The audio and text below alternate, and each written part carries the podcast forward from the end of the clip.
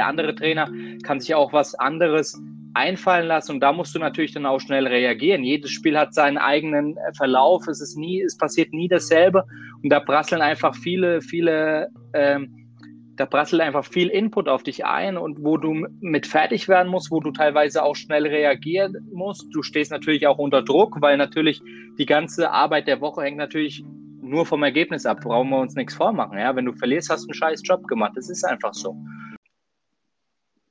Hallo liebe Fußballfreunde, hier sind wir wieder mit unserer siebten Episode von Blutgrätsche, der Fußballtalk.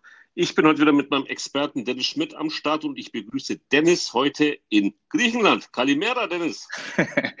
hallo Aitat, hallo an alle, die uns zuhören. Wie läuft's denn? Wie ist es, äh, zu Corona-Zeiten Urlaub zu machen? Ähm, ja, anders auf jeden Fall, aber ich bin positiv überrascht. Ähm, man merkt, wie wie sich die Leute auch vor Ort freuen, dass überhaupt jemand kommt und die äh, Vorkehrungen im Hotel sind so hoch, also sind eigentlich äh, zehnmal äh, strenger als alles, was ich in Deutschland erlebt habe bis jetzt. Also das war schon positiv überraschend und wir lassen ein bisschen die Seele baumeln. Morgen geht's leider schon wieder zurück. Okay. Ich glaube, Griechenland ist da ja auch in der ganzen Pandemiegeschichte auch ein Land gewesen in Europa, was jetzt nicht so hart betroffen war, wenn ich mich jetzt recht erinnere. Nee, und, bis äh, jetzt relativ ruhig eigentlich. Also von daher, toi, toi, toi, bis jetzt alles super. Aus Spanien hört man da ein bisschen was anderes. Ja, ja es ist, ist glaube ich, könnte, könnte die nächsten Wochen noch etwas beliebter werden bei den Deutschen als Urlaubsland. Das ist dann wohl ziemlich ruhig. Dennis, hast du etwas äh, mitbekommen in dieser Woche, was du sagen würdest? Ich habe ein Ereignis der Woche, obwohl du im Urlaub bist.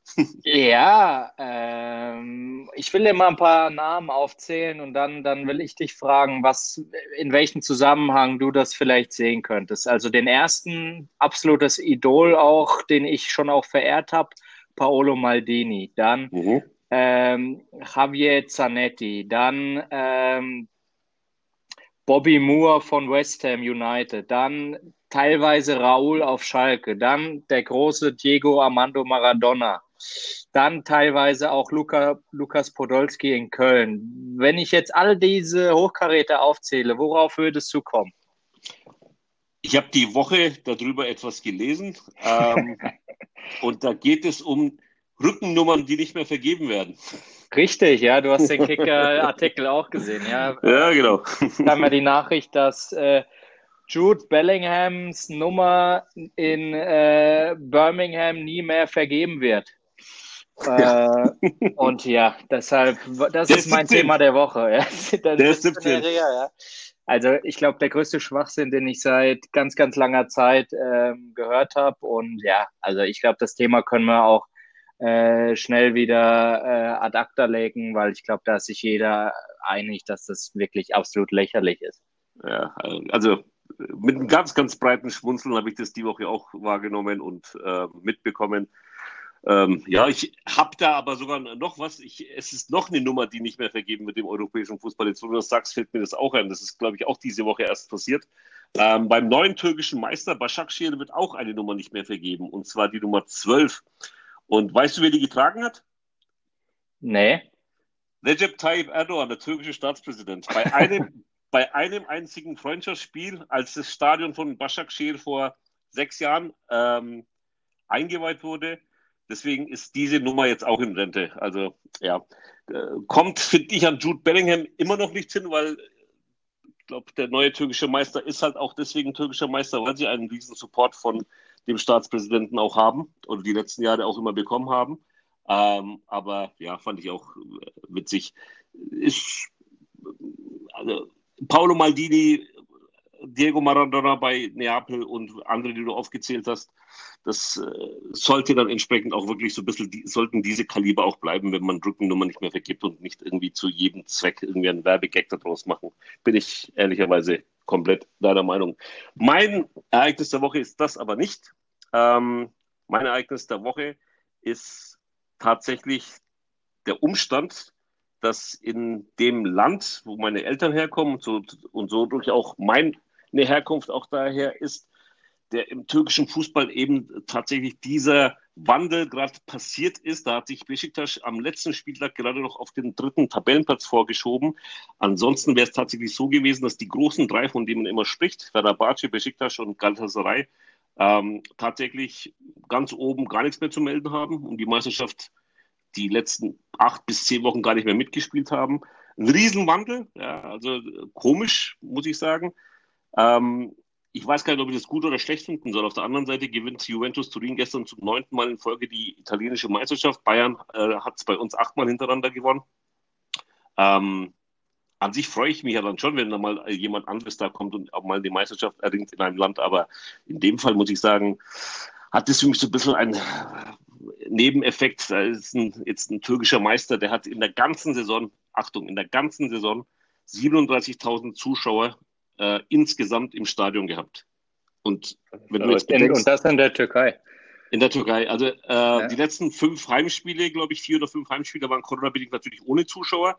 Aber trotzdem waren es ja, glaube ich, elf oder zwölf äh, Heimspiele, die wirklich mit einem Zuschauerdurchschnitt von drei, dreieinhalbtausend Zuschauern ähm, auch tatsächlich eine Mannschaft Meister geworden ist. Und ja, das ist so ein Umstand. Hui, hui, hui. Ja, also die älteste Sport Mannschaft der Liga, glaube ich auch, oder? Die älteste Mannschaft der Liga. Das ist aber in der Türkei ja ehrlicherweise schon etwas, ähm, was ein bisschen anders läuft als in vielen europäischen Ländern in den letzten Jahren. Da ist ja der Trend in den anderen Ländern oft mehr zu jüngeren Mannschaften. In der Türkei geht man noch ein bisschen diesen Weg mit diesen älteren äh, Spielern, wie auch Galatasaray, ein Falcao mit 33 Jahren äh, im letzten Sommer geholt hat, der sieben Millionen netto im Jahr verdient und halt 13 Saisonspiele gemacht hat aufgrund von zig Verletzungen. Ja, sowas kommt von sowas, kann man da nur sagen. Also, äh, wenn es ein Umdenken geben würde oder wenn diese Meisterschaft irgendwas bringen soll, ja, was ich jetzt auch als türkischer Fußballfan da äh, ehrlicherweise mir so ein bisschen erhoffe, ist, dass diese großen Mannschaften halt jetzt einfach vielleicht einmal einen anderen Weg gehen. Ja, dass sie vielleicht mal dieses Jahr so abgeschlagen waren, dass sie überhaupt keine Rolle mehr gespielt haben, bringt es vielleicht dazu, dass sie mal ihren Weg mal komplett ändern. Das würde mich persönlich freuen. Da hätte diese Meisterschaft von Başakşehir wenigstens etwas Positives. So, mein Lieber, lass uns mal einen Rundumblick über die Fußballwelt werfen. Sehr viel ist gerade nicht, ja, aber lass mal so ein bisschen reden, was so personalmäßig ähm, passiert was wir in der zweiten Liga anfangen. Ähm, heute ist es offiziell bestätigt worden, Dieter Hecking wird neuer Sportvorstand beim 1. FC Nürnberg. Das ist zum ersten Mal, dass er so einen Posten bekleidet. Ähm, ich glaube, wir sind uns einig, dass Dieter Hecking die letzten 10, 12 Jahre im deutschen Fußball als Trainer ähm, größtenteils einen richtig guten Job gemacht hat. Jetzt der Sprung zum Sportvorstand. Armin Fee hatte sowas ähnliches beim ersten FC Köln. Was hältst du eigentlich davon, wenn jemand, den man über zig Jahre nur als Trainer kennt und die es auch gut gemacht haben, mit wirklich gut äh, Erfolg auch gemacht haben, dann diesen prompten Schritt Richtung Sportvorstand, Sportdirektor, Management gehen? Ähm, bist du, bist du Fan von so etwas? Glaubst du stark, dass sowas funktioniert?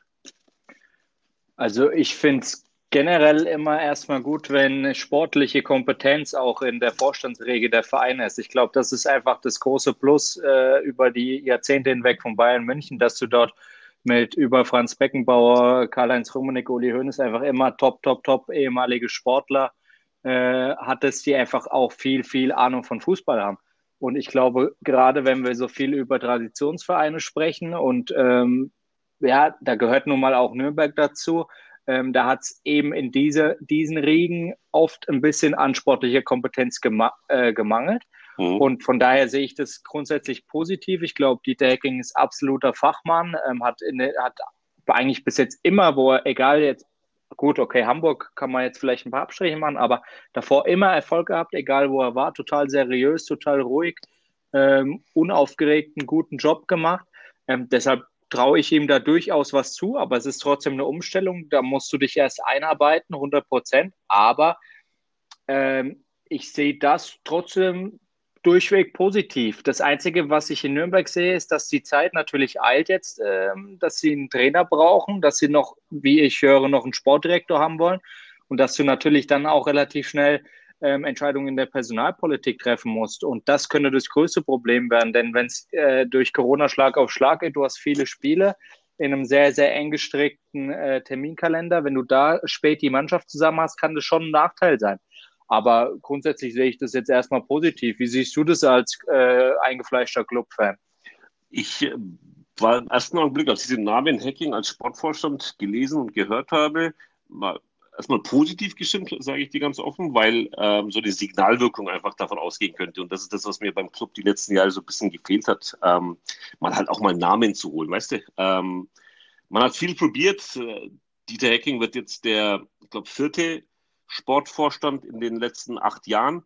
Ähm, in der Zeit waren natürlich auch schon einige Trainer da. Das ist schon etwas, wo ich mir auch erhoffe, dass er die Ruhe und die sportliche Kompetenz einbringt, die dem Verein einfach fehlt. Das ist so. Also sportliche Kompetenz ist beim ersten FC Nürnberg nicht hoch. Da braucht mir auch keiner was zu erzählen. Ich bin nah genug dran und beschäftige mich mit diesem Verein schon lange genug, dass ich sagen kann, dass da einfach dran mangelt. Ähm, ich finde es grundsätzlich positiv. Ich hätte aber auch diese Nummer mit dem Schwedes aus Osnabrück nicht schlecht gefunden, weil ich glaube, das wäre einer gewesen, der mit seinen 35 Jahren ganz neue Frische reingebracht hätte, so ein bisschen, ja, fast schon vielleicht keinen Stein auf dem anderen gelassen hätte. Ähm, mal mit diesen ganzen traditionellen Sachen, die halt in den letzten Jahren auch nicht gut funktioniert haben, vielleicht auch mal bricht und dann einfach mal äh, Neues, viel, viel mehr Neues einführen würde.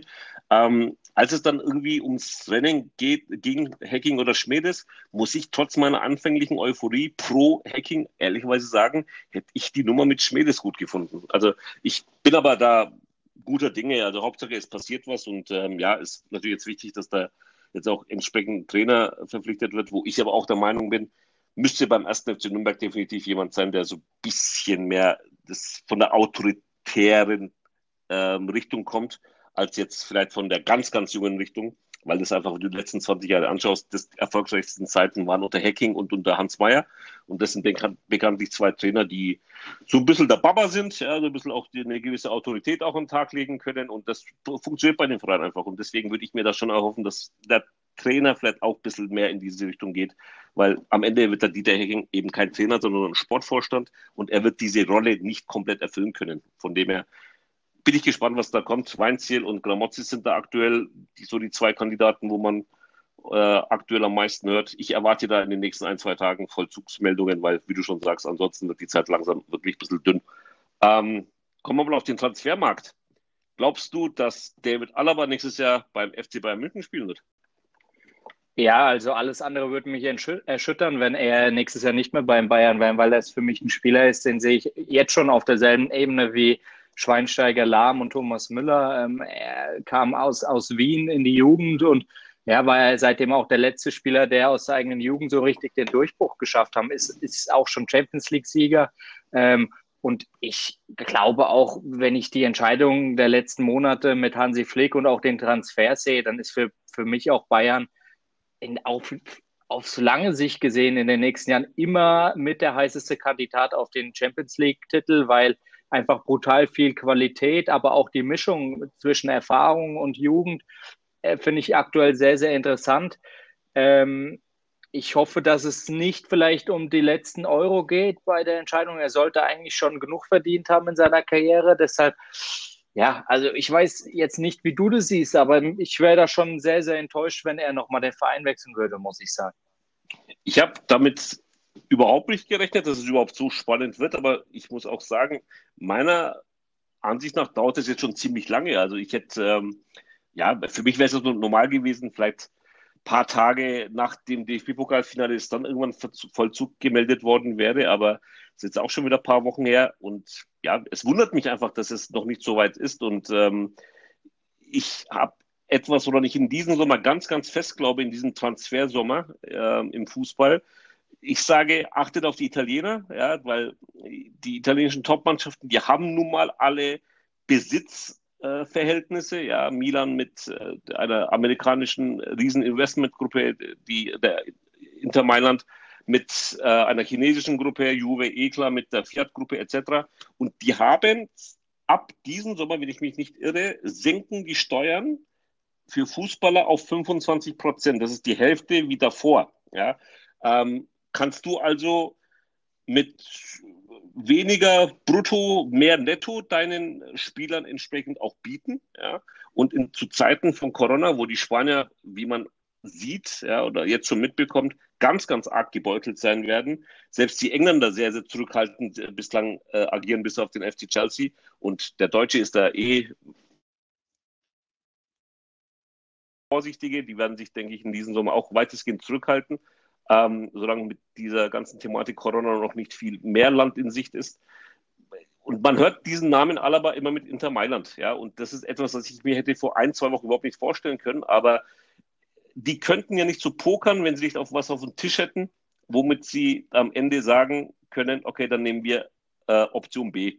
Und deswegen, ähm, ich bin mir nicht so ganz sicher, ob das mit Alaba und den FC Bayern so 100% durchgeht, wie das viele erwarten, weil es dauert vermeintlich lange für einen Führungsspieler und ich denke eigentlich, dass der vor der Champions League-Geschichte in Lissabon auch gerne die die klaren Verhältnisse hätte. Aber ich habe eher das Gefühl aktuell, dass das noch zu Ende gespielt wird in Lissabon und dass danach vielleicht David Alaba tatsächlich beim FC Bayern sein Aber jetzt also sei mir nicht böse, bei aller Qualität von Inter Mailand, die haben wirklich eine interessante junge Truppe, haben hochinteressanten Trainer. Aber selbst wenn ich zwei, drei Millionen netto mehr verdienen sollte, das ist doch für mich keine Alternative zum FC Bayern im Moment. Also das, da verstehe ich die Welt nicht mehr, muss ich ehrlich sagen. Ja, aber das kannst du bei Hakimi auch sagen, wo er, der hätte auch in Dortmund bleiben können, vielleicht auch zu den, zum FC Bayern gehen können. Ja, also ich glaube nicht, dass der FC Bayern beim Hakimi wirklich abgesprungen ist, weil sie kein Interesse an ihm gehabt haben. Die suchen ja nach wie vor nach einem Rechtsverteidiger. Also ich glaube einfach, dass da das Thema Geld, äh, das, ich würde es nicht unterschätzen. Ich würde es nicht unterschätzen. Und worum soll es denn anders gehen? Also an der Wertschätzung für David Alaba mangelt es in München ganz sicher nicht. Also es geht um Geld. Ja. Und wenn er da jetzt irgendwie aber hoch pokert, dann muss er am Ende des Tages aber vielleicht dann auch sagen können, okay, dann würde ich aber auch gehen, wenn man nicht darauf eingeht. Und da sehe ich halt außer die Italiener gerade niemanden, der diese Summen bezahlen kann. Weil die Engländer bin ich gespannt, die sind jetzt erst mit der Saison zu Ende, aber ja, vielleicht Man City, kann sein. Ja, würde auch passen als äh, Verteidiger. Da haben die auch äh, arge Probleme und Pep Guardiola ist auch ein riesen Fan von David Alaba, aber man hört, dass Man City jetzt nicht seine äh, Prämisse ist. Wir werden sehen, ähm, ob es die zwei, drei Millionen sind, ob es mehr sind, Dennis. Ich weiß es nicht, ich äh, kenne die Lohnzettel von den Jungs nicht, aber mir dauert es ehrlicherweise zu lange und deswegen bin ich da sehr gespannt, in welche Richtung es am Ende des Tages gehen wird. Ich bin aber nicht so zuversichtlich wie die meisten Bayern-Fans, sage ich dir ganz offen. Da bin ich schon sehr gespannt.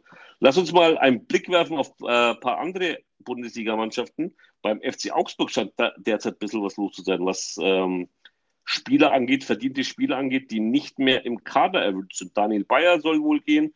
Andreas Lute, der Torwart, der ähm, unter Herrlich an sich die Nummer 1 geworden ist nach der Corona-Pause. Ähm, Julian Schieber, Georg Teigl, die sind wohl alle auf der Abschussliste. Was sagst du dazu, was da in Augsburg schon wieder los ist? Die sind die letzten Jahre nicht mehr so der ganz ruhige Verein von Ja, früher. also ist immer schwierig von außen da was reinzudeuten. Daniel Bayer kenne ich persönlich, äh, kommt ja auch aus dem Aschaffenburger Raum, äh, kenne ich ganz gut. Ähm, was mich an der Tatsache überrascht, ähm, dass mit allen mehr oder weniger letzten Winter verlängert wurde. Ähm, Bayer konnte man jetzt sehen, dass Heiko Herrlich nicht mehr so mit ihm plant, hat er Carlos Grueso spielen lassen. Ist auch alles okay, aber mhm.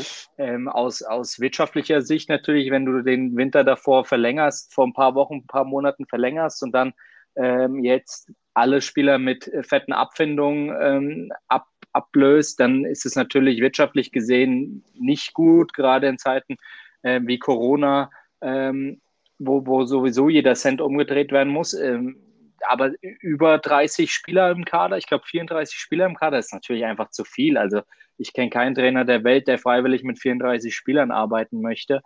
Ähm, sowieso ein Thema, dass äh, viele Bundesligamannschaften extrem großen Kader im Moment haben, was ich so auch nicht verstehe.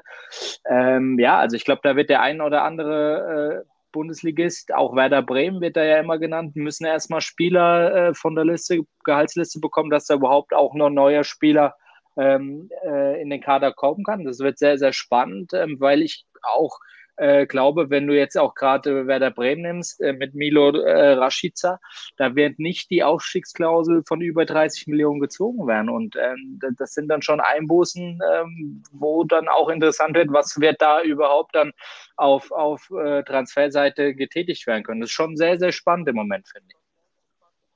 Was erwartest du eigentlich in Deutschland? Mehr, mehr Ruhe, so wie es aktuell aussieht, oder glaubst du, da, da geht schon noch was? Ja, also ich glaube, dadurch, dass ja der Transfermarkt jetzt ähm, sehr, sehr lange noch äh, offen ist, ist äh, auch ruhig in Deutschland, weil die Deutschen einfach auch warten müssen, bis die Big Player aus, aus Spanien, England und Italien, so wie du es auch schon gesagt hast, bis da die ersten Steine ins Rollen kommen.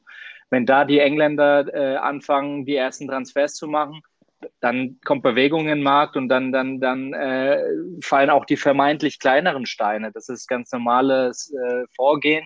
Ähm, aktuell, die Engländer haben ja gestern die, die Liga beendet. Ähm, jetzt weiß jeder, woran er ist, wer in der Champions League ist, wer abgestiegen ist. Und jetzt werden die Transfers vorbereitet. Und aber solange die, die Big Player noch keine Transfers tätigen, werden auch die kleinen deutschen Vereine noch warten. Also das, das, die Deutschen neigen ja eh dazu, lange zu warten, um dann eben vielleicht doch nochmal den ein oder anderen Euro zu sparen oder vielleicht doch nochmal passiert manchmal doch nochmal in den letzten Tagen was, was Verrücktes auf dem Markt dass sie da einfach Geld sparen können und vielleicht nochmal eine andere, in ein anderes Regal reingreifen können, als sie eigentlich gedacht haben. Deshalb glaube ich, dass in Deutschland das schon noch ein paar Wochen dauern könnte, bis da überhaupt richtig Bewegung kommen wird. Und ich bin mir auch nicht sicher, ob überhaupt so viel Bewegung dieses Jahr kommen wird. Ja, wenn man jetzt, weil du Spanien ansprichst, das sind ja Real Madrid und Barcelona eher dabei, ähm, ganze äh, Mannschaften äh, abgeben zu wollen. Also ich glaube, elf Spieler von Real Madrid, die auf der Transferliste stehen, die abzugeben sind und ich glaube sogar zwölf vom FC Barcelona. Natürlich alle Spieler, wo horrende Ablösen bezahlt wurden, die ein horrendes Gehalt beziehen und zu Zeiten von Corona pff, bin ich echt gespannt, ob den Gareth Bale und James Rodriguez oder in Barcelona einen ähm, Dembele oder einen Umtiti ähm, einigermaßen ja, wegbekommst und sagen kannst, ja, es ist doch ein Geschäft, womit ich einigermaßen leben kann. Also ich erwarte es stark ruhig, muss ich sagen. Ähm, und die große Geschichte, glaube ich, wenn überhaupt, wenn sie anrollen sollte, wird nach den ähm, gespielten ähm, Playoffs oder ja, nicht Playoffs, sondern diese K.O.-Runden in der Champions League und der Europa League dann vielleicht mal ins Rollen kommen. Viel erwarte ich bis dahin ehrlicherweise nicht. Deswegen können wir mal das Thema mit dem Transfermarkt aktuell auch gerade mal abschließen, weil da ist gerade nicht viel und wahrscheinlich die nächsten zwei, drei Wochen auch nicht so viel mehr in Bewegung. Lass uns mal zu sprechen kommen, Dennis, auf ein Thema, was von Zuhörern gewünscht wurde. Und zwar in unserer Rubrik Inside Profi Fußball haben wir einige Zuschriften bekommen mit Themen, die unsere Zuhörer interessieren. Das könnt ihr auch übrigens sehr, sehr gerne weiterhin über Instagram direkt über unsere Seite Blutgrätsche oder Fußballtalk an uns zukommen lassen, ob als Kommentar, ob als Privatnachricht. Wir lesen die alle. Ähm, wir wollen heute mal über das Thema reden, was passiert an so einem Spieltag im Profifußball. Und ich würde das gerne mit dir aus der Sicht eines Trainers ähm, etwas mehr. Du kennst ja beide Seiten, Spielerseite wie auch die Trainerseite. Ich würde aber heute dich bitten, mehr von der Trainerseite das Ganze zu verfolgen, weil ich glaube, dass da der Trainer sehr, sehr viel mehr einfach ähm, auch an diesem Spieltag mitmacht und äh, emotional auch äh, durchlebt, als jetzt vielleicht ein einzelner Spieler äh, das machen kann überhaupt. Ähm, ich werfe dir den Ball einfach mal zu, Dennis. Stell dich jetzt wieder vor in bei deiner alten Station in Moskau, bei, wo du letztes Jahr warst, und ähm, nehmen wir mal zum Beispiel einen Gegner wie den FC Brügge und es wird Samstagabend um 20 Uhr gespielt. Wie läuft dein Tag? Wie läuft dein Kopf? Wie läuft alles an diesem Tag denn so ab? Ja, also was in Belgien generell anders war als in Deutschland und auch speziell zu meiner Zeit äh, in, in Würzburg, war einfach der, der Zeitpunkt des Spiels, wie du schon gesagt hast. Wir haben eigentlich in der Regel Abendspiele gehabt, halb neun oder acht Uhr, ähm, was für mich die, die Sache anstrengend gemacht hat. Da werde ich auch gleich noch drauf kommen. Ähm, unser Tag ist eigentlich mhm. immer gestartet. Natürlich hast du die ganze Woche schon vorbereitet, ähm, hast dich auf das Spiel vorbereitet ähm, und du merkst wirklich so, so einen stetigen, äh, stetigen Aufbau von Spannung. Ja? Du, du startest Dienstag, Mittwoch, Donnerstag und ab, ab Donnerstag, Freitag, vor allem Freitag im Abschlusstraining, da das schon dann auch wieder so ein anderer Spirit im Training, wo du schon merkst, okay, da geht es jetzt auf das große Ziel hin. Dann haben wir uns meistens ähm, schon, schon gegen 9 Uhr zum gemeinsamen Frühstück getroffen. Ähm, ich war meistens schon so gegen halb acht, acht am, am, äh, am Trainingsgelände im Büro, ähm, auch schon mit dem Videoanalysten zusammengearbeitet. Ähm, wer, für mich war der Spieltag eigentlich immer der stressigste Tag, weil für mich war das der absolute äh, Arbeitstag, weil ich sowohl, äh, weil ich zwei Videoanalysen an diesem Tag hatte. Ähm, nach dem Frühstück haben wir es immer so gemacht, dass wir die Standardsituation präsentiert haben. Das haben wir, da sind wir auch schon mal genauer drauf eingegangen. Das, das heißt, dass wir mhm. einfach aufgezeigt haben, ähm, was macht der, der Gegner sowohl bei Offensiv- als auch bei Defensiv-Standardsituationen, sowohl Freistöße als auch bei Eckbällen und wo sind die Stärken und Schwächen und was, was sind unsere Schlüsse daraus.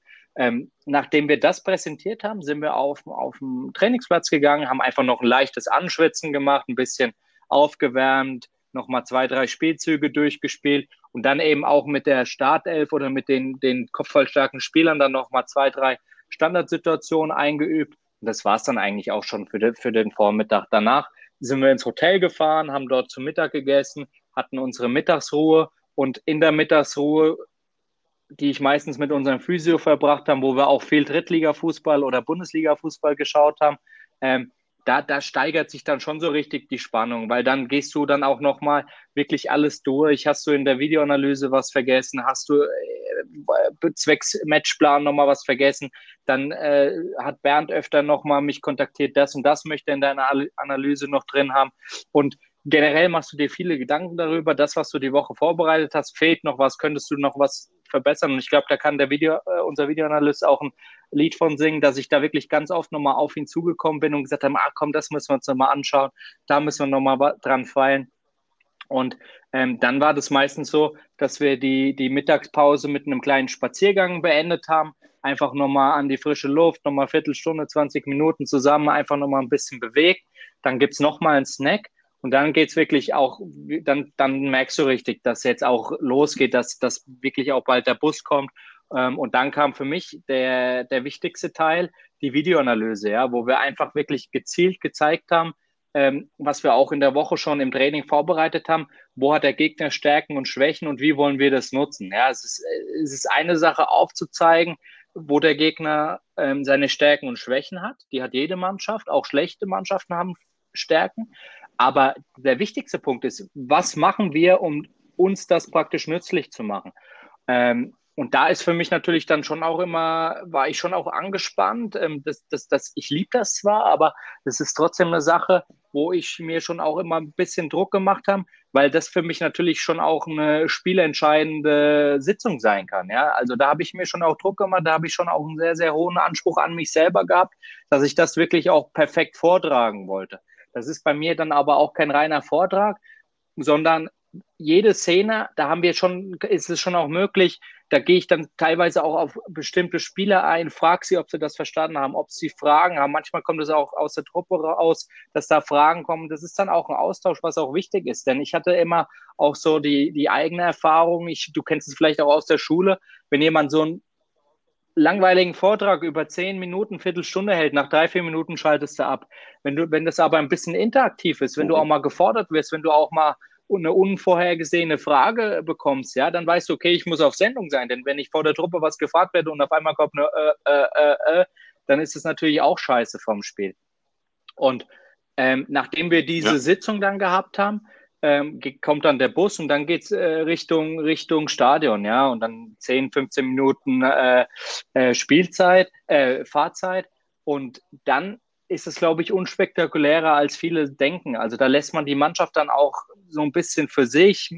Da, da, da hat jeder Spieler dann vor allem auch sein Ritual, sei es nochmal ein Stabi-Programm, sei es nochmal äh, Physiotherapeuten, Athletiktrainer, einfach sich aufs Spiel vorbereiten.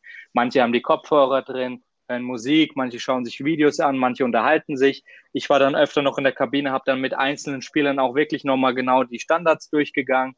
Ähm, aber wirklich, das ist dann relativ unspektakulär. Da lässt man die Spieler dann auch mehr für sich. Wir als Trainerteam haben dann den, Training, äh, den, den Platz vorbereitet fürs Aufwärmen. Dann geht's raus zum Aufwärmen. Ja, und dann ist dann wirklich auch schon, schon äh, Spiel, ja. Und da bist du natürlich schon sehr angespannt, weil du natürlich auch du bereitest ein Spiel vor, aber ich meine, jeder kennt den Fußball. Im Fußball hängt ja auch so viel von Zufällen ab. Der, der, ähm, die andere Mannschaft, die, der andere Trainer kann sich auch was anderes einfallen lassen und da musst du natürlich dann auch schnell reagieren. Jedes Spiel hat seinen eigenen Verlauf, es ist nie, es passiert nie dasselbe und da prasseln einfach viele, viele, ähm, da prasselt einfach viel Input auf dich ein und wo du mit fertig werden musst, wo du teilweise auch schnell reagieren musst. Du stehst natürlich auch unter Druck, weil natürlich die ganze Arbeit der Woche hängt natürlich nur vom Ergebnis ab. Brauchen wir uns nichts vormachen. Ja? Wenn du verlierst, hast du einen scheiß Job gemacht. Das ist einfach so. Ähm, nach dem Spiel haben wir dann ab und zu noch gemeinsam gegessen. Dadurch, dass es aber so spät war, haben wir das eigentlich relativ schnell auch gekippt. Und dann ist theoretisch, wenn man das jetzt runterbricht, ähm, war der Arbeitstag von 8 Uhr morgens bis mehr oder weniger 12, 1 oder 2 Uhr in der Nacht. Ähm, wir haben dann teilweise noch versucht, ähm, uns die Spiele nach dem Spiel anzuschauen, aber muss ich ehrlich sagen, dadurch, dass der Tag so lange war und du mehr oder weniger den ganzen Tag auch unter Anspannung stehst, war das faktisch nicht mehr möglich, ähm, das am selben Tag noch zu machen. Das haben wir dann meistens früh am nächsten Tag gemacht, weil du dann echt platt warst und da dann auch äh, wirklich dann keine qualitativ hochwertige Arbeit mehr rauskommen kann. Das war jetzt einfach nur mal so ganz grob, so wie der Spieltag abgelaufen ist. Und, äh, weil du vorhin gesagt hast, fandst du eher anstrengend, dass oft spät gespielt wurde? Da ist ja, sind wir in Deutschland äh, zusammen mit den Engländern ein bisschen verwöhnt. Wir spielen ja meistens nachmittags, die Engländer auch. In vielen anderen Ländern sind die meisten Spiele abends, wie auch in Belgien.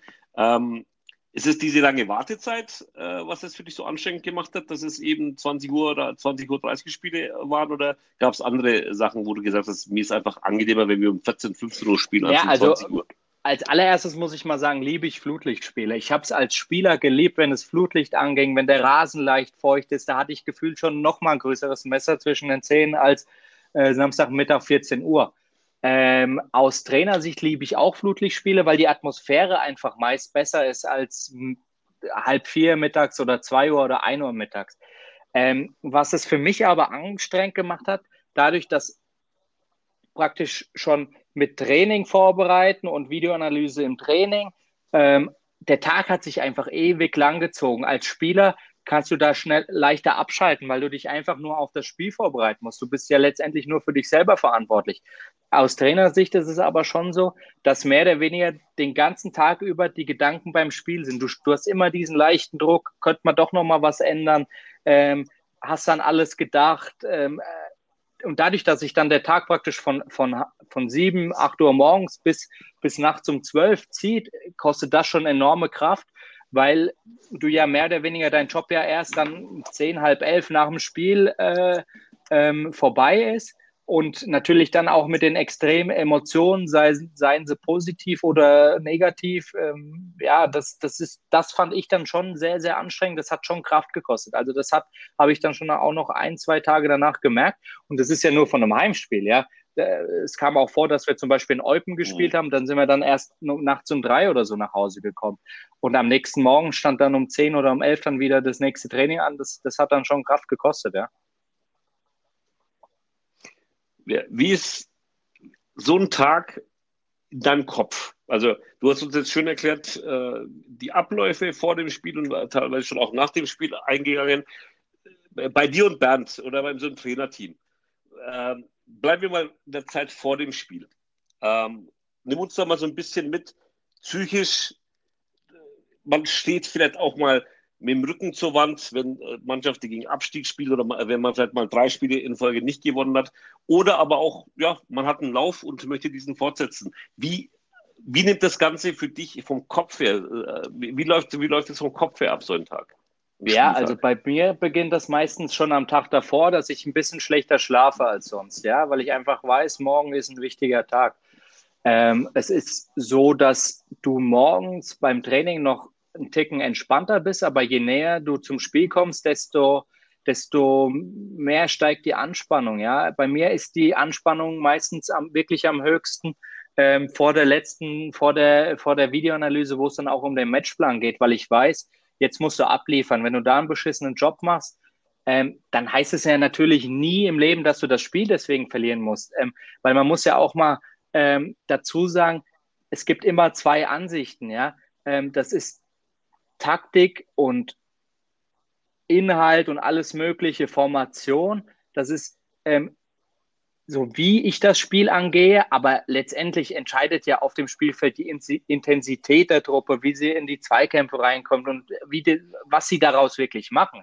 Und die Taktik kann noch so schlecht sein oder der Matchplan kann noch so schlecht sein und das heißt trotzdem nicht, dass die Mannschaft ähm, dieses Spiel verlieren muss, ja, sondern da, da, da spielen viel, viel mehr äh, Einflüsse äh, eine Rolle. Für mich ist aber da die Anspannung schon sehr, sehr hoch, weil ich da natürlich einfach den Anspruch an mich selber habe, jetzt einen sehr, sehr guten Job abzuliefern.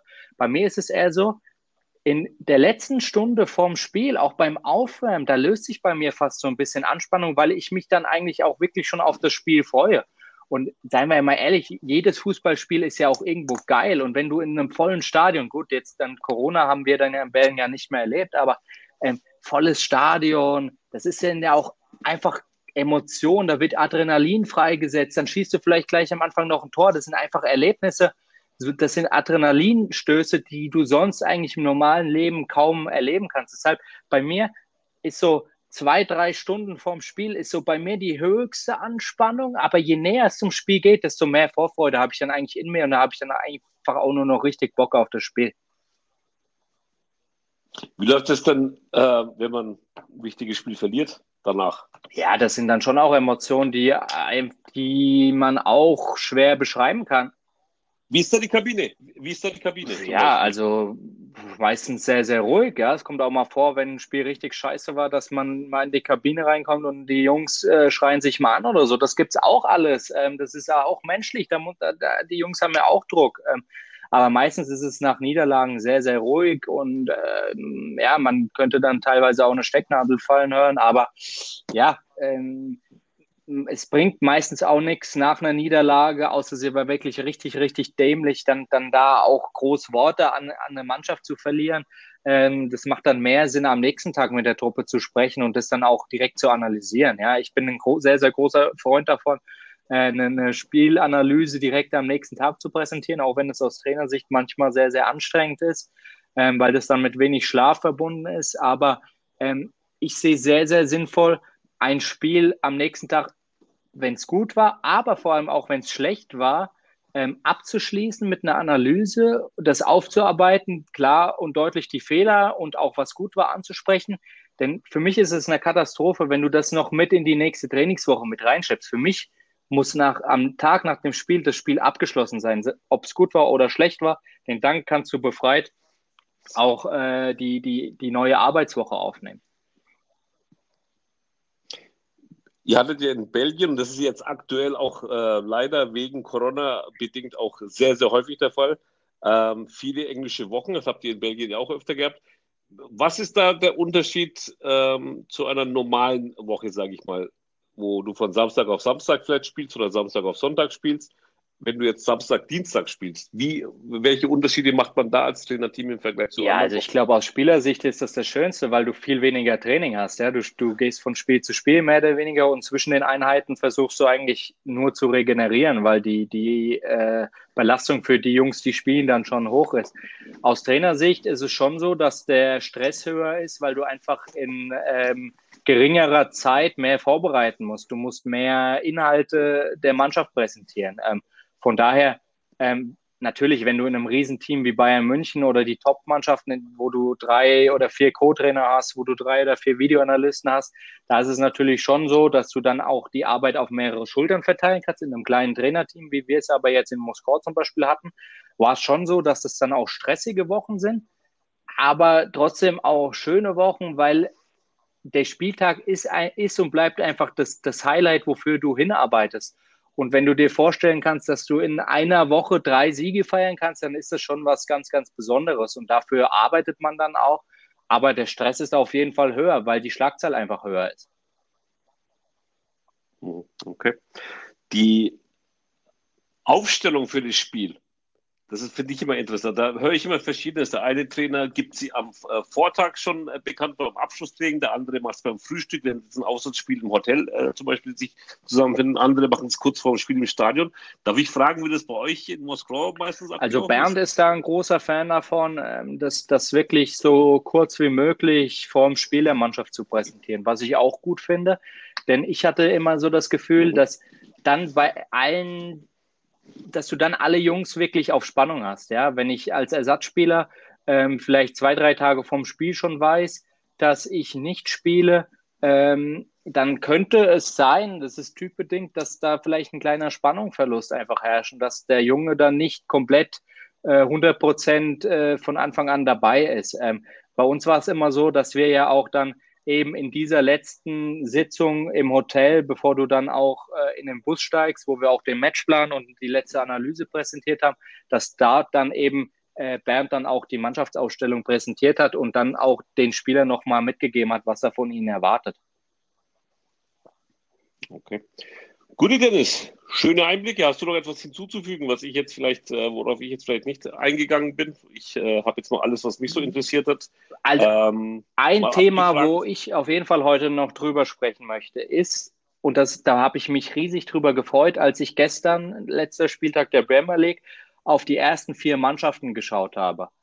Und ähm, erster Liverpool, zweiter Manchester City, dritter Manchester United und vierter Chelsea London. Wenn ich diese vier Namen höre und dann nächstes Jahr an die Champions League denke, da freue ich mich einfach nur, weil das sind für mich einfach vier geile Mannschaften. Ich freue mich auch vor allem, dass Manchester United nach, nach der Corona-Pause richtig nochmal Gas gegeben hat, weil für mich gehört dieser Verein einfach in die Champions League. Und was da die letzten Jahre passiert ist, fand ich schon sehr, sehr traurig. Deshalb, was, was, was sagst du zur Premier League? Da haben wir heute noch so gut wie gar nicht drüber gesprochen. Platzierung Premier League. Ja, das hatte ich mir jetzt, das hatte ich mir jetzt auch für den äh, Schluss jetzt aufgehoben. Ich habe äh, ähnlich wie du da große Sympathien für, am Wochenende dafür gehabt, dass das Menu am Ende geschafft hat und auch nach der Corona-Pause eben ähm, genug Punkte geholt hat, um Leicester auch noch einzuholen. Für Leicester und Brandon Rogers hat es mir zwar schon ein bisschen leid getan, weil ich finde, die haben an sich eine super Saison gespielt, aber die letzten Wochen war das halt einfach punktemäßig einfach viel zu wenig. Aber ich bin da absolut deiner Meinung, äh, gibt es kein Vertun. Manchester United gehört in den Champions League und es ist, es macht einfach Spaß, wenn es Dienstag, Mittwochabend ist und es äh, läuft ein Spiel äh, Manchester United gegen Real Madrid zum Beispiel. Das ist, hat einfach diesen Klang, ja, worauf du dich schon äh, sofort freust. Das, was mir jetzt ein bisschen Sorgen bereitet, ist, dass wir durch die Teilnahme von Menu in der Champions League äh, den nächsten Star in der Bundesliga äh, verlieren werden, Jaden Sancho. Aber okay, ich glaube, das war eh nur die Frage der Zeit. Und ich, ja, ja ich glaube, dass diese, der Platz 4 äh, in der äh, Premier League jetzt das Ganze etwas beschleunigen wird.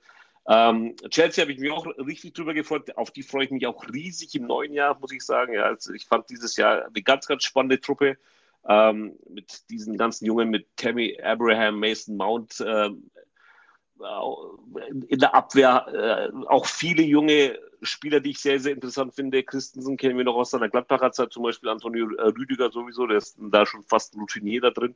Ähm, ich glaube, dass die nächstes Jahr mit Timo Werner, Hakim Ziyech und eventuell ähm, Kai Havertz äh, wirklich einen Riesenschritt äh, nach vorne machen können. Ja, und mit Frank Lampert, der jetzt einfach sein erstes Premier League-Jahr als Coach auch hinter sich hat. Ich bin da sehr, sehr gespannt. Ähm, es hat wirklich die vier Plätze, bin ich bei dir, ist an sich die vier, die du dir auch wünschst, ja. Also die wünschst du dir in, in der Champions League. Und ich muss auch ganz ehrlich sagen, unten sind auch Mannschaften abgestiegen, wo ich jetzt auch nicht so ganz böse drum bin. Also jetzt mit äh, Norwich war ja leider schon, äh, ich sage leider deswegen, weil die einen deutschen Trainer haben mit Daniel Farke, ähm, war ja schon lange klar, aber auch mit Bournemouth und äh, Watford. Für mich jetzt keine allzu spannende Mannschaft, muss ich sagen, in der Premier League. Da freue ich mich auf die, die hochkommen mit Leeds United und West Bromwich Albion viel mehr. Ähm, tolle, tolle Liga, ja, nach wie vor tolle Liga. Ich bin äh, immer schon großer Fan von dieser Liga und ich finde es immer wieder faszinierend, auch ähm, welche tollen Dinge auf dem Transfermarkt da möglich sein können und nicht bei den Top 4 oder Top 6. Ja. Also wenn du daran denkst, dass Sebastian Aller, der letztes Jahr einer der Top-Spieler unserer Liga war, in der Bundesliga war, der geht zu West Ham United, ja. Oder Joe Linton, der, der ein super, super Jahr bei Hoffenheim hatte, geht dann mal eben für 50 Millionen zu einem etwaigen Abstiegskandidaten.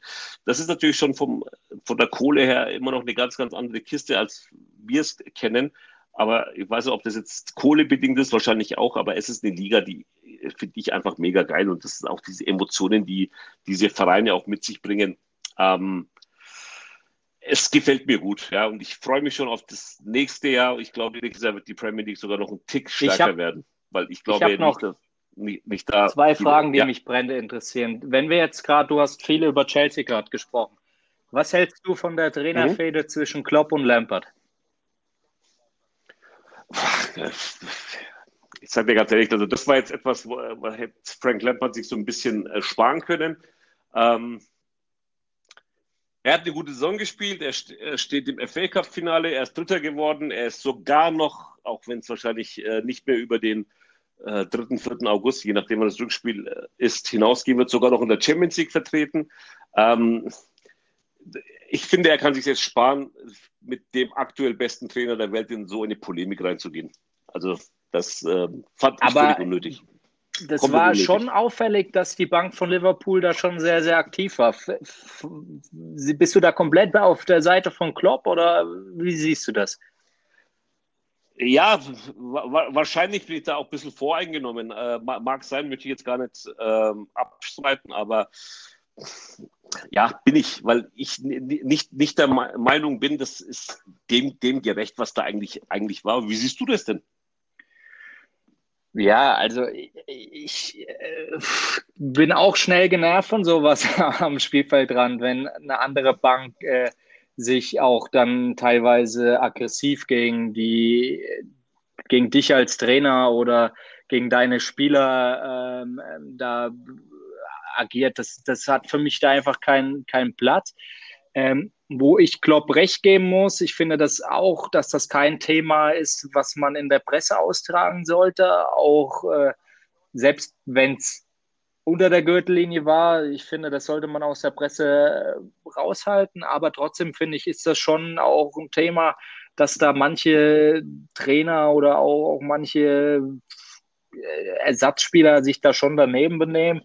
Ähm, aber ja, äh, was ist ja auch ein Thema jetzt, wenn, wenn ich jetzt an, wenn wir mal die Liga wechseln, äh, wenn ich jetzt an das Spiel Paris gegen äh, Saint-Etienne denke, ähm, mit diesem brutalen Foul, muss man ja schon sagen.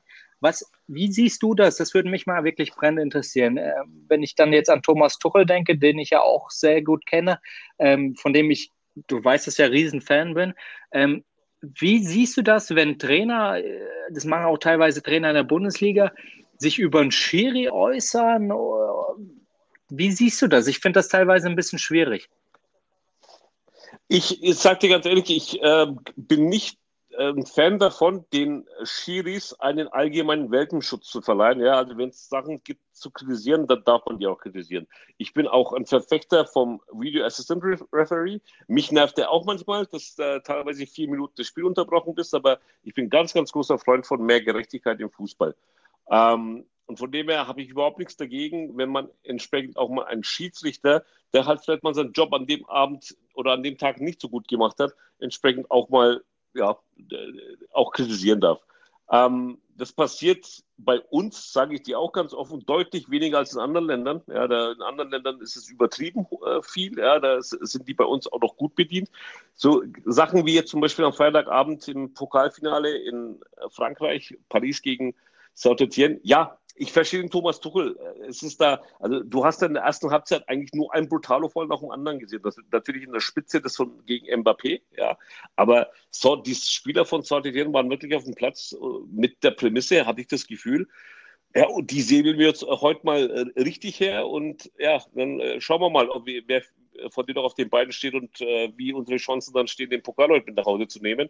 Also da hätte ich mir schließlich da auch ein schnelleres Einschreiten gewünscht. Da muss der meistens ja auch der, der War sich dann entsprechend auch einschalten. Und da denke ich, klar, da, da denkt ein Thomas Tuchel, der sein erstes Spiel mit seiner Mannschaft nach, glaube 400 Monaten macht, ähm, die zwei Wochen vor dem Start der Champions League stehen wo der Spieler schlechthin, der Weltstar schlechthin dann einfach so umgenietet wird. Natürlich ist der da erstmal ganz, ganz, ganz erbost darüber. Also diese Emotionen, die wollen wir auch, ja. Und ich habe auch, was jetzt Lampert und Klopp angeht, nichts dagegen, äh, was, was da an der Seitenlinie abgeht. Da können sie Emotionen und das, das, aber das müssen sie dann halt auch wieder so austragen, dass es dann auch in Ordnung ist und kein Kindergarten daraus gebastelt wird. Und was dann halt später in der Presse ist, ich glaube, gestern kam wieder eine Aussage von Frank Lambert in Richtung Jürgen, Klopp, Jürgen Klopp. Das ist dann halt, wo ich dann sage, ja, irgendwann ist es dann aber auch übertrieben. Ja, und von dem her, ich habe aber allgemein nichts dagegen, wenn man die Schiedsrichter auch mal so ein bisschen in die Kritik nimmt. Äh, überhaupt nicht. Ich finde sogar, dass da eine gewisse Arroganz auf Schiedsrichterseite oft vorhanden ist, wo ich als Fußballfan oft überhaupt kein äh, Fan davon bin, dass, dass man das so durchgehen lässt und auch mal sagen darf, hey, Kerle, du hast halt auch einen Scheißjob gemacht. Bin ich völlig, völlig, völlig in Ordnung. Aber du bist ja auch ein eher emotionaler Typ auf dem Platz und auf der, an der Seitenlinie. Also da bist du doch eher auch äh, wirklich äh, in der Zukunft auch nicht gefreit davon, mal ähnliche Reaktionen äh, abzuhalten. Wie viele gelbe Karten hast du eigentlich in der Saison bekommen? Tatsächlich nur eine im Pokal das spricht auf Wahnsinn. jeden Fall für ja, mich, dass ich da echt einen überragenden Job gemacht habe. Ja, die, haben nicht, die, haben nicht, verstanden, was du gesagt hast, deswegen, ja. Das stimmt, ja. Nee, es ist teilweise.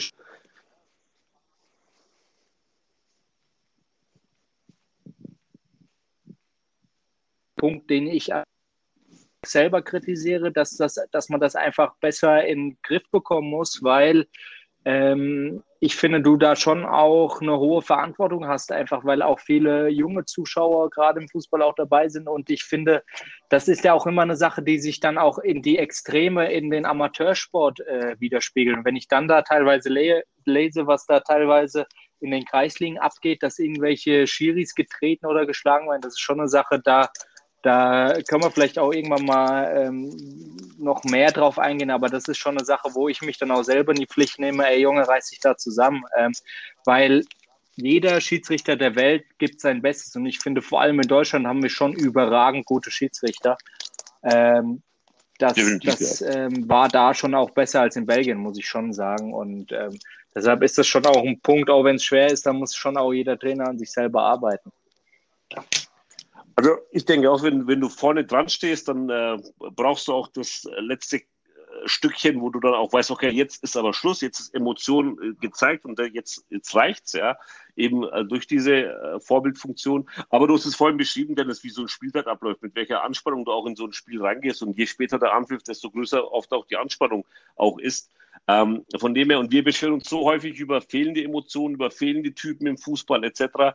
Ähm, äh, sind wir mal ehrlich, ab und zu ist auch ganz cool, wenn mal ein bisschen was abgeht. Ja, also, wenn nicht alles so ganz schnieke und gezielt abläuft, sondern halt auch mal etwas, ja, ein bisschen außerhalb der Reihe fährt. Und ähm, es hat, muss immer Maße haben. Ja, also zum Beispiel, ich bin absolut gelangweilt von einem Slatan Ibrahimovic. Ja, also muss ich dir ganz offen sagen, ich fand den Typen immer geil. Ja, aber irgendwie jeden zweiten Tag irgendwie sich als Gott hinzustellen äh, und dann die nächste Woche als der noch größere Gott etc. pp.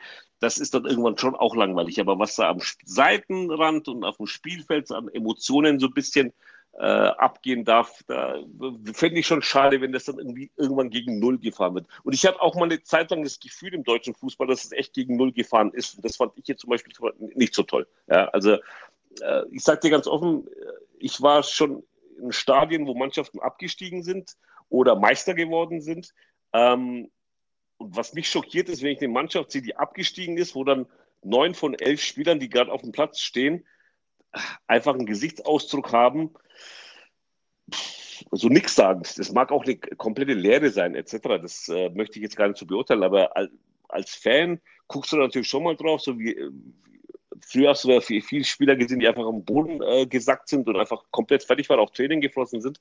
Ja, heute hast du eher das Gefühl, oder die letzten Jahre hast du öfter das Gefühl, dass die marschieren halt einfach Richtung Kabinentrakt wie immer und fertig. Ich meine, dich habe ich auch erlebt, als ich mit Kickers Würzburg aus der zweiten Liga abgestiegen bin in Stuttgart. Ja, um euch herum die Aufstiegsfeier des VfB Stuttgart und du selber bist auch erstmal im Platz äh, eingesagt und wusstest, scheiße, wir sind jetzt, auch wenn es zu erwarten war, vielleicht vor dem Spiel, aufgrund der schwierigen Aufgabe, ähm, jetzt einfach abgestiegen und hast halt deine Emotionen in dem Moment auch nicht verborgen. Und ich finde, komplett verbergen bin ich überhaupt kein Freund davon. Und ein bisschen darf man es zeigen und ähm, über, nie übertreiben, aber es fände ich auch schade, wenn es wieder so wird, dass eigentlich gar nicht mehr spürbar ist. Weil bin, bin, ich schon, bin ich schon ganz großer Freund davon, diese Emotionen auf dem Platz Ich finde das ja ein alles aber Ich finde das ja in England, wenn wir da über Emotionen sprechen, von den Trainern vor allem, ja sowieso krass, weil die Trainer ja so eng beieinander sind. Die haben ja mehr oder weniger eine Coaching-Zone.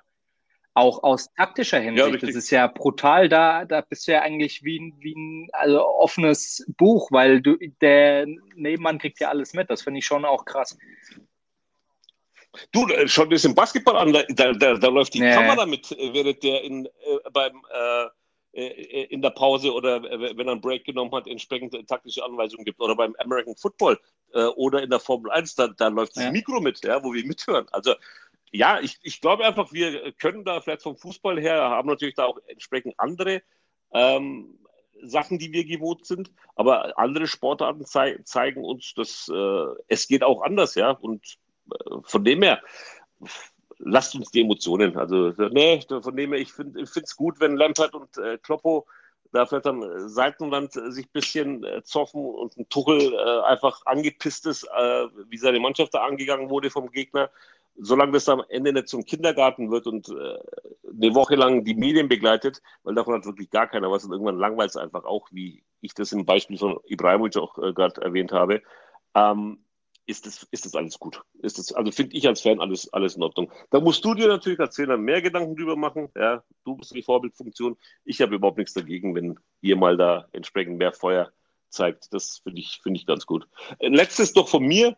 Ähm, eine Liga, die noch läuft, die seit gestern auch seinen Meister wieder gekürt hat mit Juventus Turin. Zum neunten Mal in Folge. Wir haben achtmal, achtmal in Folge den FC Bayern als Meister.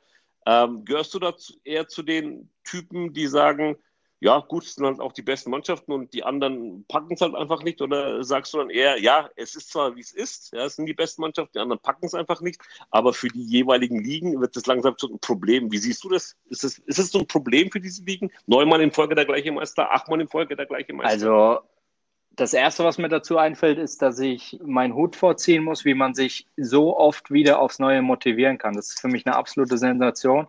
Das gleicht sich für mich mit Typen wie Michael Schumacher, Roger Federer. Das sind für mich einfach Giganten, die, weil ich glaube, es, es, ist ganz, ganz schwer. Es gibt ja diesen berühmten Spruch, es ist ganz, ganz schwer nach oben zu kommen, aber es ist noch viel schwerer oben zu bleiben. Und das ist, glaube ich, auch einfach so. Mhm. Ähm, von daher absolut Respekt, aber trotzdem macht es die Liga auch irgendwo langweilig. Dasselbe Problem haben wir in Deutschland. Ähm, ich glaube schon, dass das ein Problem ist für die Attraktivität der Liga ähm, ich glaube, so kurz kann man das beschreiben. Riesen, riesengroßen Respekt an Juve, aber trotzdem irgendwo auch schade für den Fußball an sich.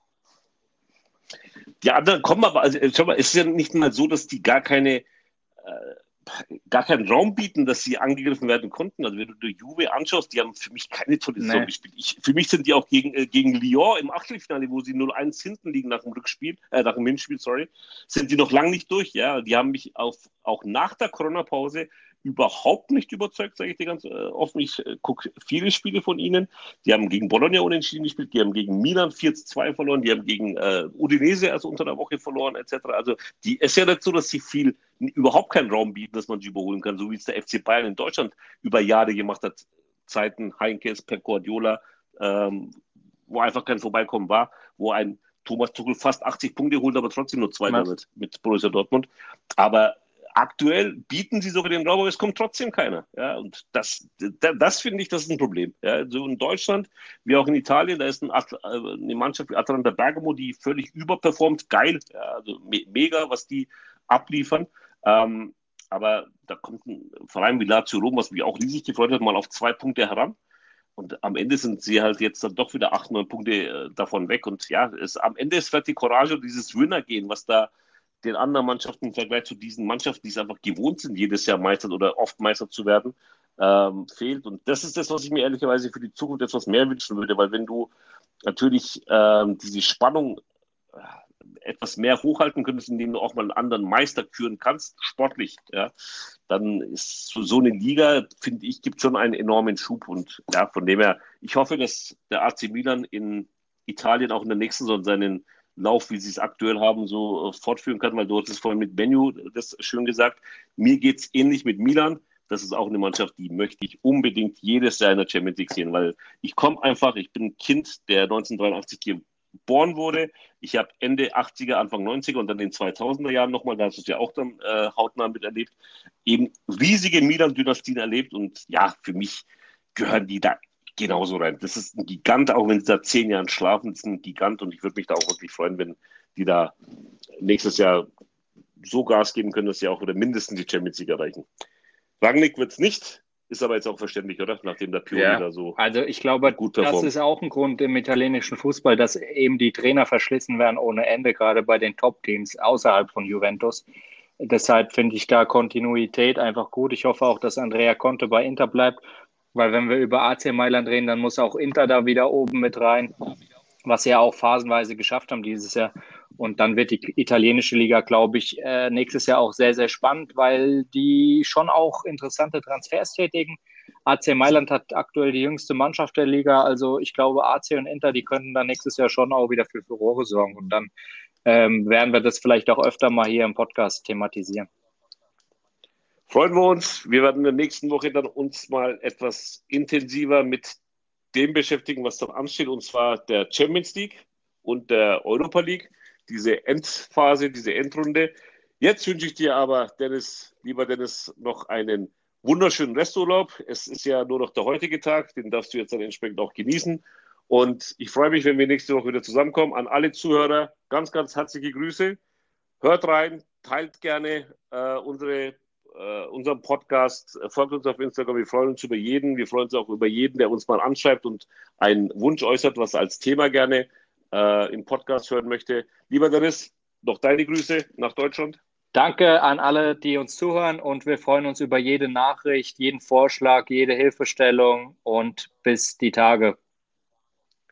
Ciao miteinander.